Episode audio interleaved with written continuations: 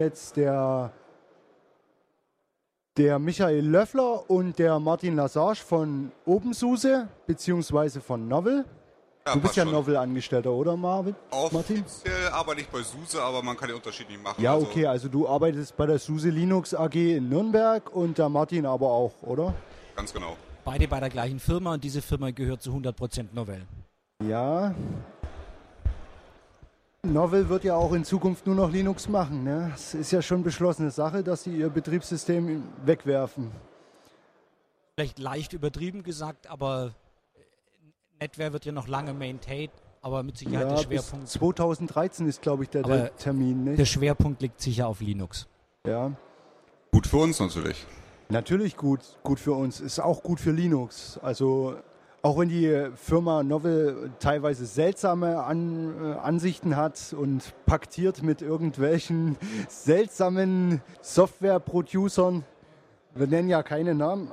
Ja, SUSE 11 kommt in den nächsten Tagen oder nächsten Wochen. Falsch, OpenSUSE 11.0 kommt die nächsten Tage. OpenSUSE 11.0, okay. Na, das nur, also, weil das ja oft ein bisschen verwechselt wird, die ganzen Zahlen ohne Punkt irgendwas sind immer die Enterprise-Produkte, slash 11, slash 10 und OpenSUSE hat, hat immer ganze Zahl Punkt 1, 2, 3. Also es kommt die OpenSUSE 11.0.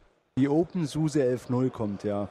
Was wird daran neu sein? Ich habe den Martin schon gehört, es wird eine Killer-Distribution, hat er da Auf zum Roman Fall. gesagt. Also ich habe sie mir selbst schon angeguckt, also ich bin begeistert. Der Jast läuft diesmal relativ schnell.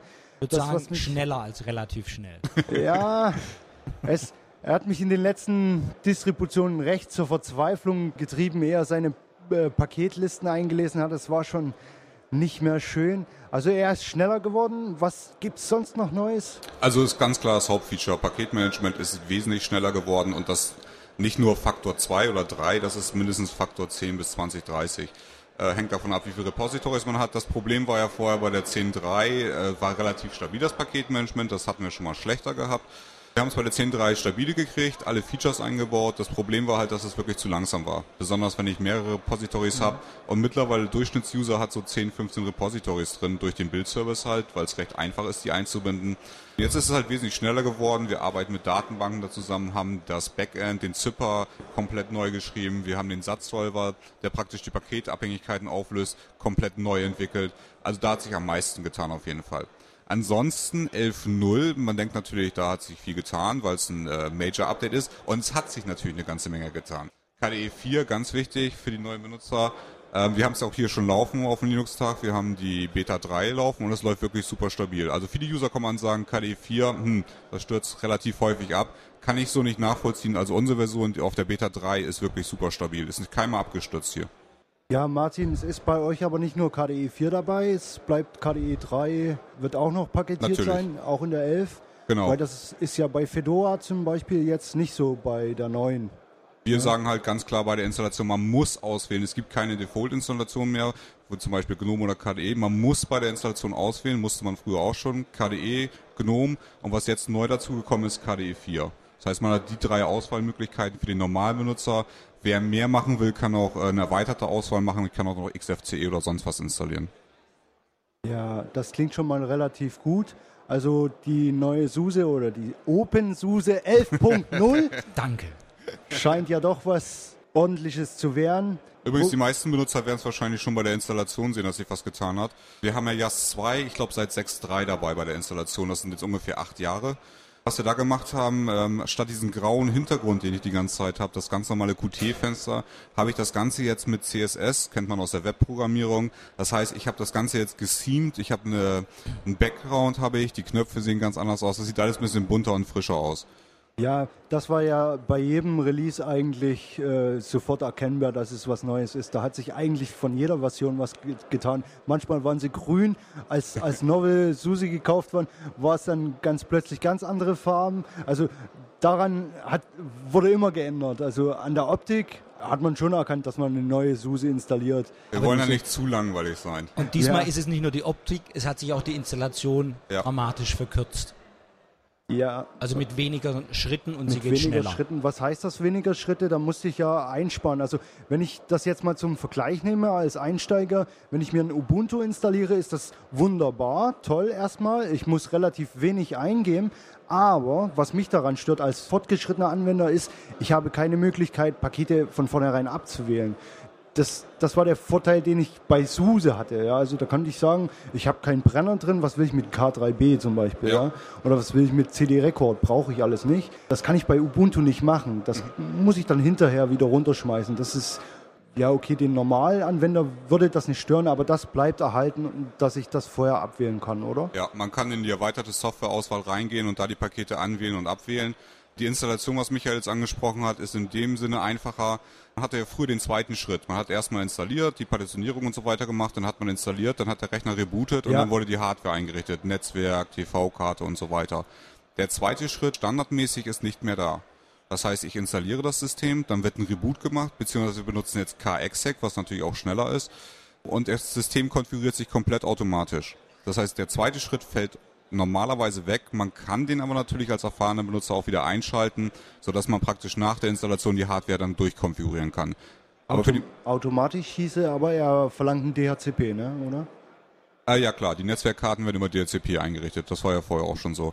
Und ich habe, wenn mich Leute fragen, was muss ich denn bei der Installation beachten, habe ich immer gesagt, auf jeden Fall immer weiter, weiter, weiter klicken. Nur die Partitionierung muss vielleicht geändert werden, der Rest wird automatisch gemacht. Und dem haben wir praktisch jetzt Rechnung getragen und haben gesagt, die meisten können es eh einfach mit weitermachen, also machen wir es automatisch. Wobei das manuell auswählbar ist, ob ich es automatisch haben möchte oder nicht. Also im Rahmen der Installation. Ja, also das finde ich gut, wenn man wenn man es auswählen kann. Also ich möchte es gern selber machen, Natürlich. weil ich möchte gern sehen, was ich tue und ja, ich, gut, ich bin der fortgeschrittenere Anwender. Martin, du machst sonst, du managst sozusagen bei der SUSE AG oder für die SUSE AG die Community der, der für OpenSUSE. Da hast du dich letzte Woche äh, bei Roman gesagt, da könnte ruhig noch ein bisschen mehr gehen. Ihr tut ja eigentlich relativ viel. Also der Open, äh, der Bildservice, das sind eigentlich alles so äh, Dinge, die in Richtung, wir wollen die Community beteiligen gehen. Martin, wo hakt's noch? Wo möchtest du gern, dass sich die Community noch ein bisschen mehr beteiligt? Also Haken würde ich nicht sagen. Es geht natürlich immer mehr und man muss auch ganz klar sagen, wir sind sehr stark in Europa, keine Frage. Wir sind halt eine deutsche Distribution, im deutschsprachigen Raum sind wir sehr bekannt. Wahrscheinlich auch dadurch, dass wir früher halt schon immer sehr einsteigerfreundlich waren. Ein ähm, großer Vorteil war früher auch die deutsche Dokumentation, die wir natürlich dabei hatten, ISDN-Unterstützung. Deswegen haben wir halt im deutschen Raum sehr große Basis, würde ich mal sagen. Das weitet sich auch in Europa aus. Es gibt natürlich noch einen anderen sehr großen Markt, der nennt sich Amerika. Ähm, da sind wir ganz klar nicht so stark. Und da muss natürlich was gemacht werden. Haben wir jetzt auch gemacht. Wir haben ja den äh, Joe Brockmeyer, äh, auch bekannt als Sonka, eingestellt. Er ist Community Manager und versucht das natürlich jetzt auch in Amerika aufzubauen, sodass wir da eine größere Userbase kriegen.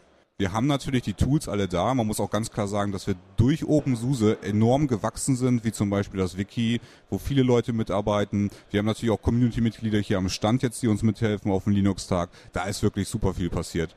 Aber ja, es geht immer mehr. Ja, man, man sieht es. Also ich, ich verfolge es ja selber. Ich arbeite privat nicht mehr mit SUSE, allerdings in der Firma setzen wir nur SUSE ein. Also ich, ich habe schon noch so SUSE-Kontakt. Also ich kriege es auch immer schön mit. Ich lese ja im Wiki auch mit und so. Okay. Also es hat sich in den letzten Jahren viel getan, äh, dass die Community beteiligt wird. Das war auch ganz klar Ziel vom OpenSUSE-Projekt, als wir es gegründet haben, vor zweieinhalb Jahren oder wie lange ist das jetzt her? Knapp drei Jahre, im August wären es drei Jahre. Jahre. Das war ganz klar, wir haben mal mit dem Wiki angefangen, das war der erste Schritt und da wirklich Community-Mitarbeit.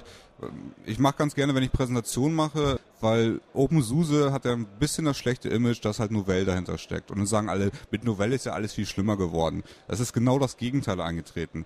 Jetzt mit OpenSUSE kann ich am ersten Tag kann ich die DVD runterladen. War vorher nicht möglich. Wir haben eine Zeit gehabt von acht Wochen dazwischen. Wir haben ein Wiki, wo jeder frei mitarbeiten kann, wo wirklich Sachen tagesaktuell drin sind. Der Bacilla ist offen. Bacilla ist offen, ganz wichtig, war früher auch nicht möglich. Früher hatten wir einen kleinen Kreis von Beta-Testern gehabt. Es sind super viele Beispiele. Das erste war, glaube ich, dass JAS geöffnet wurde, wurde unter GPL gestellt. Das sind alles so Beispiele, dass wir wirklich wesentlich offener geworden sind, auch durch die Übernahme von Novell. Und ganz klar, das OpenSUSE-Projekt wäre ohne Novell gar nicht möglich gewesen. Nach der 11 kommt die 11.1. Vollkommen richtig. Die Planung dafür schon da? Wir sind schon fertig damit eigentlich. Was? Mit der, mit der 11.1 schon? Genau, wir warten nur noch ein bisschen. Wir müssen ja noch eine Nuller-Version rausbringen. Also. Okay. Ja, da, da, stehen wir noch an den Anfängen. Wir sind aktuell ja stark beschäftigt, die 11.0 jetzt fertig, 11 ordentlich fertig, fertig zu, zu kriegen und dann weiterzumachen. Ja, also die 11.0 wird wirklich, wie der Martin sagt, wahrscheinlich eine Killer-Distribution. Und übrigens, was ich noch sagen möchte, weil mich viele darauf ansprechen, ja, aber das ist ja eine Nuller-Version. Die Versionsnummern sollte man bei uns wirklich komplett ignorieren, ob es eine Nuller oder eine Einser ist, das ist ganz egal. Wie gesagt, was ich, mein persönlicher Eindruck ist jetzt im Moment, das wird wirklich eine Killer-Distribution. Allein durch das Paketmanagement KDE 4, ich kann es nur empfehlen. Es ist ja kostenfrei zum Runterladen. Man kann natürlich auch die Box kaufen und bei der Box haben wir eine super Erneuerung drin. Stimmt. Dieses Mal gibt es die OpenSUSE-Boxen, die deutschen Boxen mit einem Videotraining dazu von Video to Brain, die schon die letzten Jahre regelmäßig Videos gemacht haben zu OpenSUSE 10.2, 10.3. Die sind aktuell dabei, ein 11.0er Videotraining zu erstellen und geben uns nicht das ganze Training, aber zwei, circa zwei Stunden des 11.0er Trainings, was gerade dem, den Nutzer zeigt, wie die Installation läuft, wie die Konfiguration läuft und so die erste Einführung in, in, in KDE und GNOME ist mit dabei. Obendrauf gibt es dann noch äh, Open Office Dokumentation und GIMP, auch von Video to Brain und jeweils so zwei, zwei bis drei Stunden. Also die, die deutschen Boxen kommen mit über sechs Stunden Videotraining. Oh, das ist eine interessante Sache. Also ich bin ja selbst Box-Abonnent. Ja. Dann bekomme ich noch ein Trainingsvideo dazu. Also es ist wirklich, Richtig. das ist eine interessante Sache für einen Einsteiger. Also finde ich das relativ ja. gut. Es gab auch bisher gutes Feedback hier auf der Messe, wenn ich das erzählt habe. Das wollen die Leute wirklich haben. Vorteil bei den Videos ist, ähm, das ist natürlich keine Video-DVD, weil die können wir natürlich nicht abspielen. Was wir da haben, sind Flashfilme. Das heißt, die kann ich auch unter jedem Betriebssystem angucken. Weil man will es ja vorher sehen, bevor man irgendwas installiert hat. Das heißt, egal ob es jetzt Windows oder macOS oder Linux ist, man kann sich direkt angucken. Ja, Videos könnte man schon abspielen, aber man muss halt ja. libcss installieren. Was für den Anfänger vielleicht nicht das Allereinfachste ist. Ja, das war früher, glaube ich, die Stärke von SUSE. Multimediale Unterstützung, die war damals relativ gut. Deswegen hat man, wenn man äh, so Normalanwender war und Multimedia machen wollte, eher eine SUSE genommen das ist ja damals dann nach der Übernahme von Novel erstmal runtergegangen. Da wurden alle, sag ich mal, äh, proprietären oder halblegalen Pakete rausgenommen, was auch verständlich ist. Ja, also da ging es erstmal runter, aber mittlerweile der ist es auch. Der Schritt wäre auch ohne Novell passiert, garantiert. Ja, sicher. Ähm, das ist halt schwer, gerade wenn man eine kommerzielle Distribution ist oder einen kommerziellen Background haben, wie wir halt. Ich meine, da ist halt Geld und man kann uns gut verklagen. Ja. Das heißt, das müssen wir rausnehmen. Was wir dabei haben, ist ja Real Player, damit kann ich MP3s abspielen.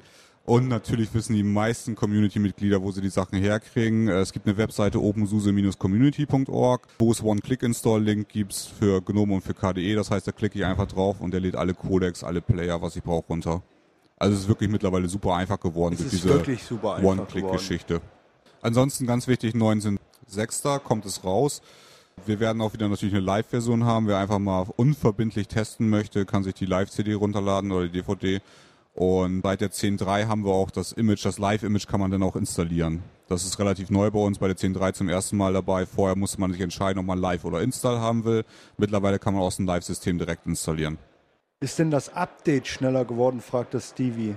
Das ist ehrlich gesagt eine gute Frage, das habe ich noch gar nicht ausprobiert. Ach übrigens, was ich gar nicht erwähnt habe, äh, wir haben das Paketmanagement, RPM ist jetzt mit LZMA gepackt.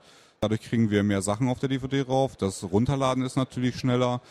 Und auch die Installation ist wesentlich schneller geworden. Beim Update muss ich ehrlich gesagt passen. Das weiß ich nicht. Ja, er sagt gerade, seine Freundin hatte der, äh, verwendet die 10.3 und das ging sehr langsam. Oder äh, Stevie, meinst du das äh, Online-Update, wenn du neue Pakete installierst? Wahrscheinlich meint der You. Ah, das Paketmanagement, okay. Ja, das ist wesentlich schneller geworden. Ja. Also das ist wirklich, ähm, wenn du Lust hast, zieh dir mal heute die RC1, die kommt heute raus.